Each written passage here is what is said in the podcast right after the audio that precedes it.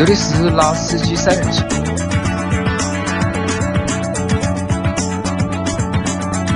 三人行不要拉司机。Hello，大家好，欢迎收听《老司机三人行》，我是杨磊大家好，我是老倪。大家好，我是阿 Q。啊。我们的直播还在继续进行中，今天还是星期一，当然你听到这期节目的时候已经星应该是星期三，星期三啊星期三。那上周末我又去了一次外地，这这个周末我去的是南昌，然后很多群里的小伙伴都知道嘛，因为我在一路上发了很多照片在群里面。其实也是因为我们在上周的时候我们做过一期节目嘛，就是长途自驾游怎么选车。因为对我来说呢，其实我没有一次真正意义上的一次长途自驾游。那可能我们那天说的就是要超过多少小时啊？五个小时还是六个小时？你是说三个小时？啊，我是说三个小时是难受嘛，就是人人受不了嘛，因为三个小时基本上能够开大概三百公里左右的对我路程嘛跟老倪是，觉得一千公里左右。一千公里左右，对吧？好，那我这次去了南昌嘛，然后其实是一共开了从上海到南昌应该是八百公里不到，然后再从南昌到了宜春，大概又是将近三百公里，然后再从宜春回南昌，然后再从南昌回上海，其实就是两千两百，呃，两千两到吧一，哦，那可能宜春没有那个宜春没有三百。因为我我今天看那个秒表，就是那个路码表，我因为我调好的嘛，是出去之后清零的，然后一共是开了将近两千不到一点。好哦，超过两千哦，两千多，两千多，两千两千一百多好像是，那就是两千两百公里，那两千两对吧？啊那可能这对我来说是第一次，就是长途自啊、长途的，就是因为单次从上海到南昌的话，基本上要八个小时左右。因为我是周五八百公里八个小时，你超速了。啊，我超的厉害了，就是这个这件事情，我现在有点后怕。现在，因为我们是从我是星期五上周五的下午，上周五的下午去的那个一点出发吧，一点从上海出发，然后晚上是多少？九点到的南昌，瘦的很快，啊，然后回来的时候是星期天凌晨的两点从南昌出发，然后早上几点？应该是九点吧，九点半吧，九点九点半，应该九点半就到了，就是上海平均时速一百啊，都是一百不止的，一百绝对不止。对啊，他现在算下来他就平均不止现啊。在算上他这个车加满一箱油开七百公里左右，当中肯定有休息时间，所以说这个车的平均车速最起码在一百三到一百五之间，而且一直是这个情速度。然后就是那个就什么不说你这个这个超速的问题，啊、这个超速在我我现在不知道什么情况，就是不知道后面会不会吃到单子啊。如果吃到单子的话，估计两个人的驾照通通擦掉。通通擦掉，对吧？通通通通作废，可能还要把老婆的驾照，然后 双方老婆驾照一起拿过来要去扣分去了有一。期题材了，杨老板被 从老司机降格为什么呢？坐动车老司机。啊，那其实可能怎么？因为为什么？就是为什么说会超速呢？就是因为我之前因为可能这和还和两个人开车有关。因为之前我跑高速都是什么？都是和老婆，就是家里人，我们去外地旅游啊，都比较去近的地方。那可能开的时候比较安全一点，就是开的慢一点，比较注意一点。当两个老司机坐在一起的时候，就可能就是会比较想去试一下我这辆车的这个性能到底怎么样。然后我也发现我这辆车的中段的加速，好像要比我的就是预期当中要好很多。这个也是在之前的之前的就是驾驶的过程当中，就是没有就是让我体验到的，那可能就一下子有点就是兴奋过头了，或者是嗨了。嗨了，然后就可能在一直在超速嘛。那保佑你，啊，保佑我啊！我们说保养好吧？啊，等于呃不要急嘛，对吧？让我让我这个故事说完呀，对吧？就是我这再说下去，王景要来了。呃，我就是因为我就是因为为了想体验一下，就是长途的就是自驾游到底什么车好嘛，对吧？那因为我们之前讨论的是 MPV 和那个就是 SUV 嘛，对吧？然后因为我没有 SUV 也没有 MPV 嘛，那我只有一个轿车嘛，那开下来觉得呢，可能轿车的确是有点累，就是坐的人也比较累，开的人也比较累，因为都是用你们两个人是吧？啊、两个人吧，两个人还可以。啊、基本上就是换嘛，就是一人开一半吧，就可能房老师比我多开个多开一点，然后我比他少开一点。哦，你和房老师一起去的？啊、我和房老师一起去，因为只有因为为什么去去这个呢？就我可以也在这里，呃，给大家做个小广告，就是因为我们去房老师是为了去宜春，就房老师有一位朋友是一个九零后，然后那个小伙子非常牛逼，他是自行车骑行环中国。那个小伙子大概已经花了将近三年的时间，就是骑着一辆自行车，然后环游中国，然后把自行车骑去新疆，骑去西藏，然后而而且是在没有任何就是补给，就是没有什么就是前面那辆自有辆自行车，后面有一辆补给车跟在后面，就是完全靠一个人。然后他到一个地方之后，可能会在当地待个一个月时间，干嘛呢？打工，就是赚下一段的路费。然后我觉得非常非常的就是钦佩，呃，蛮厉害的，就是因为房老师说，就是他觉得这个小伙子做了房老师想做的事情，然后房老师觉得他不可能去完成这样的一个就是壮举嘛，但那个小小伙子这样做到了嘛，所以说呢，我们要从就是要看他呢要自己开车去。本来我说嘛，就我们坐个火车嘛，从上海到南昌火车也就三个多小时。他说不行，一定要用用开车的那个方式，向那位就是骑骑行环游中国的小伙子致敬。啊，我说啊，那我就我也服了他了。那如果大家对那个小伙伴感兴趣的话，就是可以去加一下那个小伙伴的一个微信。我看一下，我报一下他那个微信叫什么名字啊？叫叫行江之路。然后我可以把这个。公众号分享到我们的群里面，如果大家对自行车骑行环游中国有兴趣的话，就可以去了解一下吧，了解看一下他那个公众号，他因为他里面东西还蛮多，因为那个小伙子拍了非常多的视频，在优酷上，在他的公众账号里面都能看到。但那个东西我觉得你难以理解啊，我觉得是还是蛮难以理，一是一是钦佩吧，二也是难以理解，就是试想一下，就是让你们两位。我我我我碰到过蛮多，蛮碰到蛮多。就阿 Q，你会开摩托车嘛，对吧？让你去骑摩托车环游中国，你愿不愿意？呃，不愿意，不愿意，对吧？不愿意，太苦了，都，因为太实在太艰难。你让我开车，我会；骑摩托车，还是再再慎重一点。我曾经在自驾去青海湖的路上，环岛路的路上碰到过一个大概有六十多岁的一个老先生。拦车，那我们就停下来了，然后他就骑着自行车，然后再问我们路，因为他因为我们车上有导航嘛，他说一条岔路，他说哪条路是去格尔木的，因为那边就我们说青海湖环湖了，那边一个岔路就是去格尔木去进西藏了，那我们就跟他停下来唠嗑唠了一会儿，是从石家庄骑自行车骑到青海的，六十岁，很厉害啊，厉害。但是说实话，这样的骑行的人，你去西行的路上，或者说真的可以见到很多，骑自行车的也有，开摩托车的也有，基本上就是全全部的全部的家伙就在这辆车上背着嘛，对吧？就是这辆车。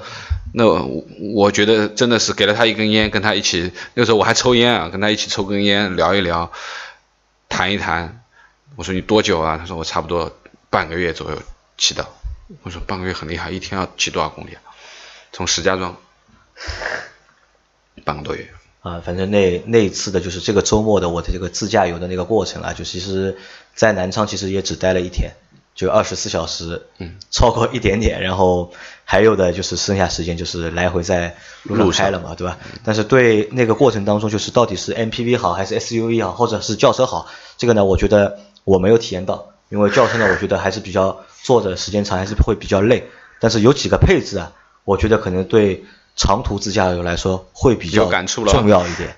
那比如说我我想到一个是什么呢？一个是在特别是在夜间开车的时候，那个就是如果你的大灯能够调节高度的话，我觉得会比较有用。嗯，因为在因为我自动远近光调节可以这么说。呃，对对对对对，因为特别是我在开江西段的时候，江西段的就是高速好像明显就没有浙江段。那么好，然后地上的转弯头灯，对地上的线啊，什么都其实不都不是太清楚。然后我在明显就是江西段就开的车速就明显就慢，因为看不清路嘛，因为半夜的时候。但浙江段就好很多。还有一个呢，就是前面阿 Q 说的那个通风座椅，因为房老师和阿 Q 其实个子一样，比阿 Q 还要再壮一点，在他的那个过程当中，啊不好意思啊，刚刚打断了一下，就是。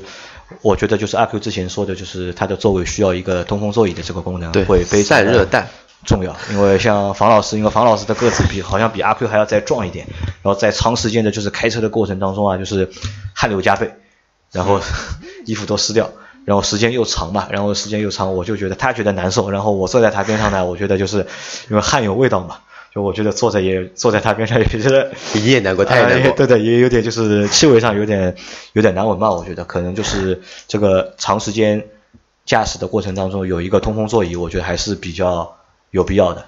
还有就是我觉得呢，就是我之前说的一直想要那个就是 ACC 的那个自适应巡航的那个功能啊，就如果自适应巡航加车道辅助那两个功能如果加在一起的话，那可能这种就是长距离的，特别是夜晚这种就是无路上没有什么车嘛。你就是靠这个东西可以降低很多的你的疲劳啊！对的，对的，对的，对这个会很那个嘛？不适合江西段啊？啊，不对，因为江西段的就是路上的那个标 他前面已经讲过了，标线都看不清的，那个车道辅助没用啊！对对对。那然后昨天回来之后，今天我的车就送去做保养了，因为走的时候正好是四 S 店打电话来说，因为我的车是一年，因为它是一年两保嘛，然后今年保养的时间到了，要我去保养。那我就想，我们再加上我们，因为我们之前做过一期就是关于那个车保养的事情，但是因为在那期节目里面呢，因为我们有一件事情我之前搞误会了，然后呢，我怕那个误会会有不好的影响，我就把那一集节目就删掉了。那所以呢，就我们就重新会去做一期，就是聊一下就是和保养有关的内容。OK，OK 吧？好，好吧。那老倪，我先问第一个问题，因为可能保养的东西就你们两个。说的会比较多一点，我就以我来提问题嘛，对吧？那老倪，我先问你第一个问题啊，就是我们为什么要给车做保养？这个是很多就是可能很多小伙伴都会问的呃一个问题，特别是那些就是新手或者是菜鸟司机，嗯，对吧？我们那我们为什么要给车做保养？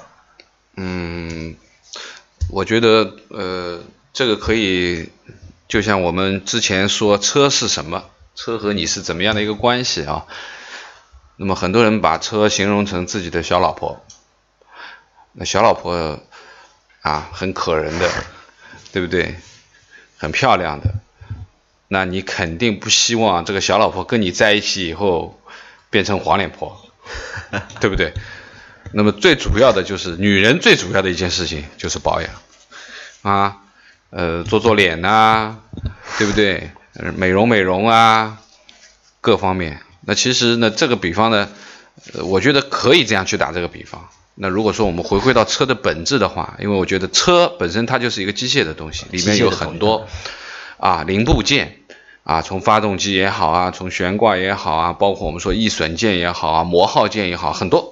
那么这些东西在日常的使用当中都会产生磨损啊。那么最基本的就是说，我们说。很多人认为车子的常规，我们说普通的保养就是换换机油机滤嘛，这是我们称之为小保，就是一般你每一次进去保养你都要做的这件事情啊，这是你跑不掉的，不管你是大保还是小保，几万公里，反正你只要进去，基本上这这个机油机滤你是肯定要换。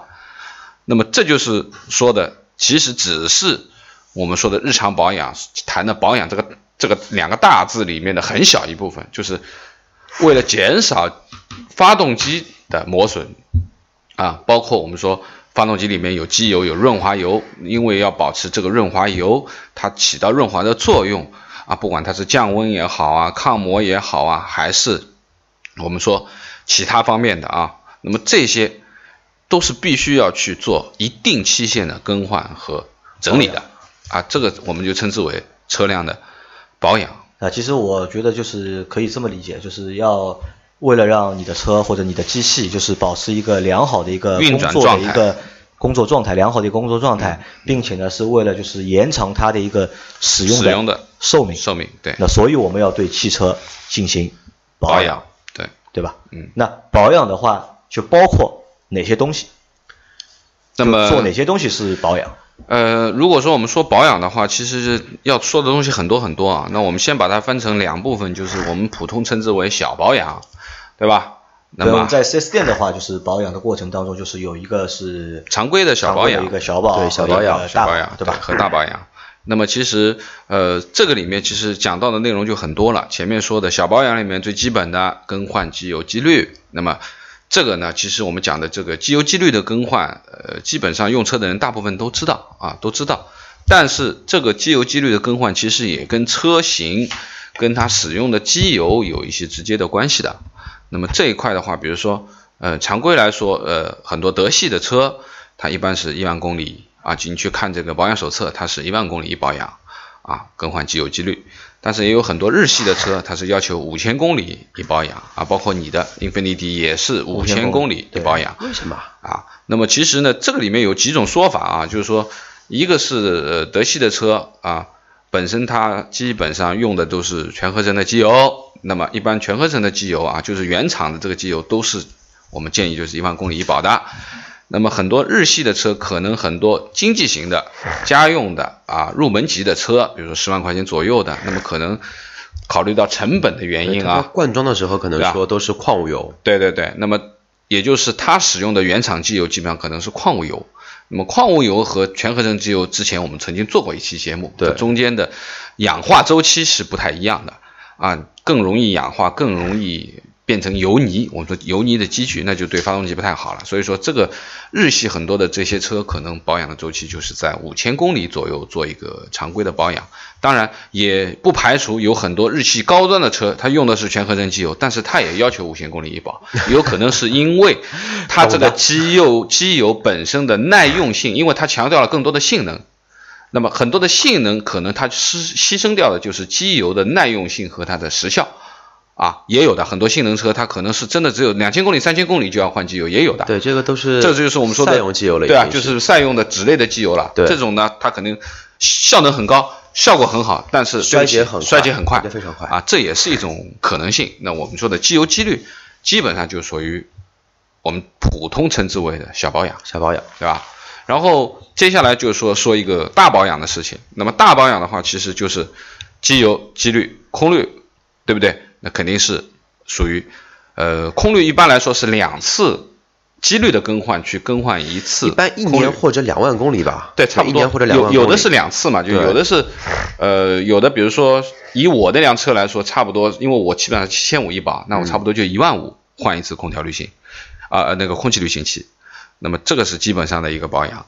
那么还有呢，就是说，呃，比如说我们讲的，呃，火花塞，啊，火花塞其实呢，对于普通的车来说，因为火花塞有材质嘛，有镍合金材质的，也有一金的，也有铂金的，对不对？现在还有很多多火花塞头的。对啊，还有很多了。那么这个里面其实火花塞呢，原则上讲起来，普通的可能三万公里就是要换嘛，对对吧？然后你如果一金的可能到四五万公里，那没问题。那么可能铂金的火花塞，比如说现在比较贵的那种啊，它是可能能达到六万到八万公里都可能。八万公里肯定没有问题，因为没有问题，有的都用得到十万公里啊。对。但是有一点。就是很多涡轮增压的车，缸内直喷车，对，我们说缸内直喷的涡轮增压的这种车，它的火花塞原厂的说明书就要求你两万公里更换一次。啊，原来我也不太相信两万公里这个说法，但是从很多数据上，很多的那个官方看下来，还有很多血的教训。呃，的确是有各方面这种危险发生的，就是因为火花塞熔断啊造成的这个这个这个发动机的损毁，对不对？那。对于涡轮增压的这个直喷类型的这个车，那建议你还是两万公里，因为我们讲的涡轮增压的车，它本身缸内直喷的，它的点火的次数也好啊，缸压也好啊，其实远远大于那个自然吸气的这个，所以说它的可以这样讲吧，就是这个火花塞在工作的环境要比普通的自然吸气的车来的恶劣，所以说它的寿命就尽管它是一个铂金的。火花塞，但是它的寿命可能就达不到原来我们说的八万公里乃至于十万公里啊，它可能因为环境比较比较。其实这个就跟我们家里的空调滤芯器或者说空气滤芯器一样，对，你放室外，你用个一个月就报废了；你放室内，可能说你可以用个半年，道理一样的呀。对对对，那么这个其实我们就称为每两万公里左右的一个大保，两万公里啊，我是以两万公里为标准的。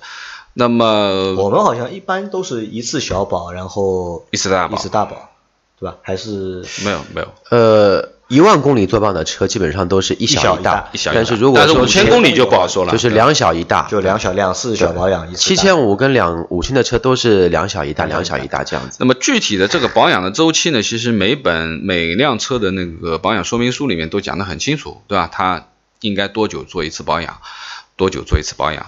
那我们今天在聊的就是说，基本上就是小保和大保以两万为一个单位嘛，但是两万以后就是加倍，比如说四万公里，对，对不对？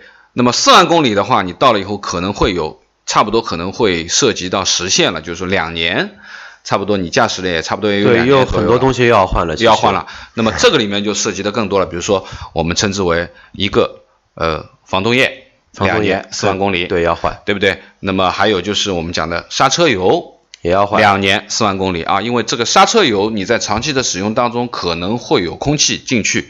啊，那么而且呢，就是时时间两年以上以后，它逐步逐步这个刹车油的这个性能各方会偏软面在会在明显偏软。对对对，那么建议就是两年四万公里左右去更换一次那个刹车油。油。啊，前面说了防冻液、刹车油。那么至于这个我们说的还有一些一号件，这个就很难讲了。比如说，呃，杨磊，你之前问我的刹车片啊，刹车片，嗯，对吧刹车片是一号件啊，刹车片是一号件，那么跟着刹车油是不是要同时这个更换呢？四万公里呢？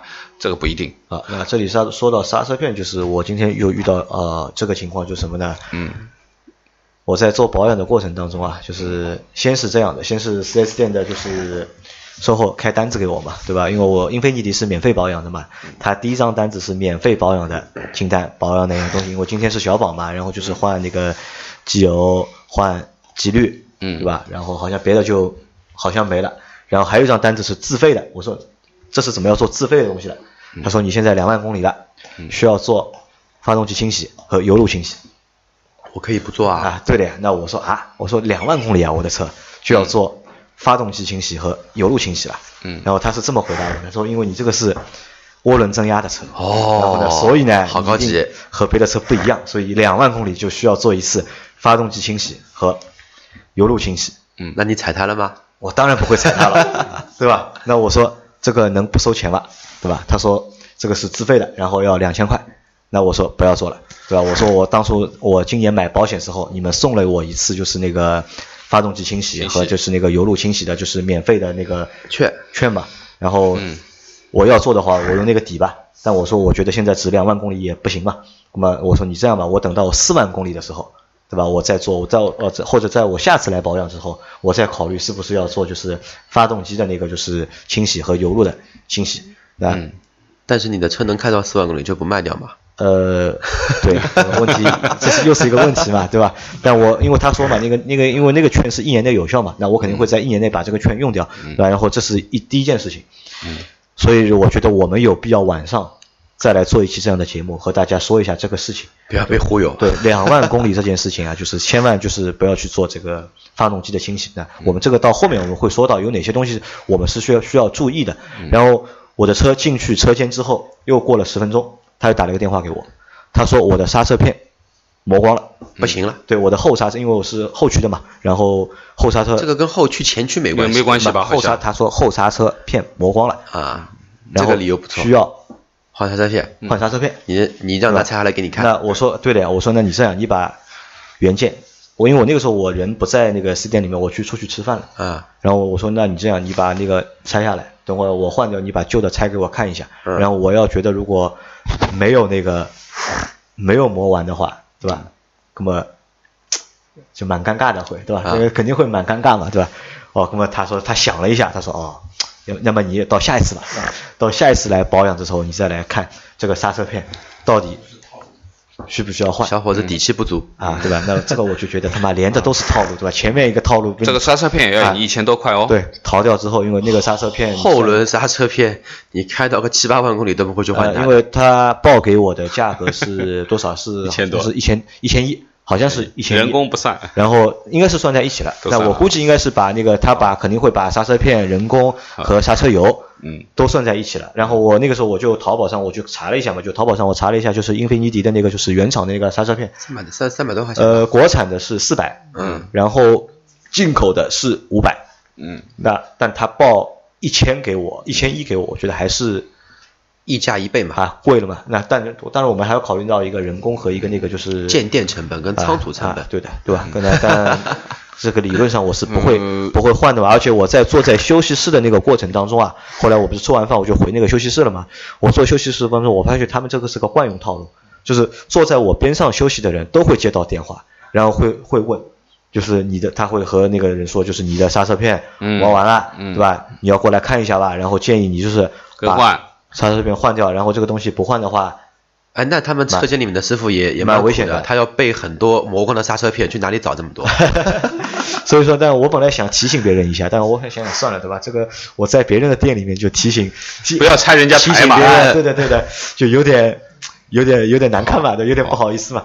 那我想就算了。好所以说，我觉得就晚上我们就一定有必要去做一下这样的一个节目嘛。好那老倪，我就问你，那这个刹车片，我们到底该在什么时候才去换这个刹车片？呃，正常的来讲吧，就是以你刚才所说的，他肯定是想忽悠你了啊。两万公里要换刹车片，这个是不太可能的一件事情。